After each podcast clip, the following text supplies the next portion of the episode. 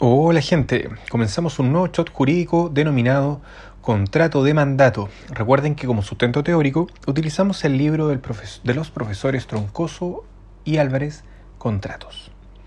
En este shot veremos las prohibiciones a que está sujeto el mandatario en el ejercicio de su mandato. El primero se encuentra en el artículo 2127.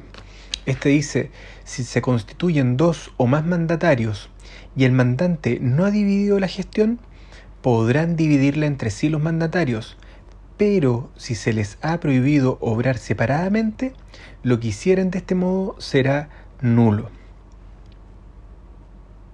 En este caso, todo lo que hagan separadamente va a ser nulo, como dice el artículo, pero en realidad, más que nulo, dicen los profesores que será, se tratará de una situación de inoponibilidad el acto que el mandatario ejecuta aisladamente es inoponible al mandante.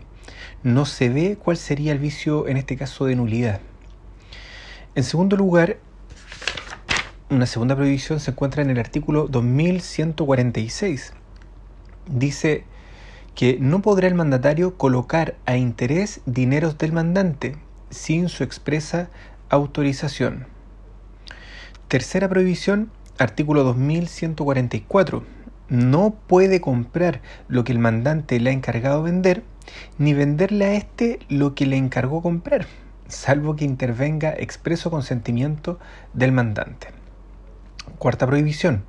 Encargado por el mandante de poner dinero a interés, no puede tomarlo para sí a ese título, salvo expreso consentimiento del mandante. Esto en virtud del artículo 2145. Ahora, hablaremos sobre las obligaciones del mandatario en el, desempeño de su cometido.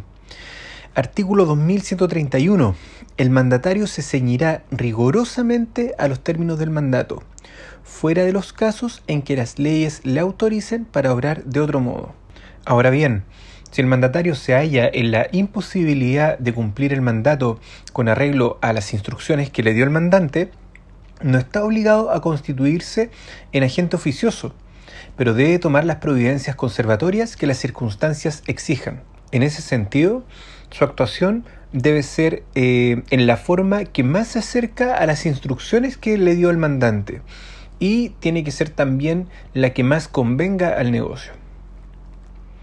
Vamos ahora a hablar respecto a la responsabilidad del mandatario. Y para eso tenemos que ver el artículo 2129, ya que este dice que el mandatario responde hasta de la culpa leve en el cumplimiento de su encargo. Y luego en el inciso segundo dice esta responsabilidad recae más estrictamente sobre el mandatario remunerado. Fíjese que acá en el código no dice que el, en ese caso responda de culpa levísima sino que dice que recae más estrictamente. En ese sentido, dicen los profesores que es un lineamiento para los jueces a la, hora de ponderar la culpa.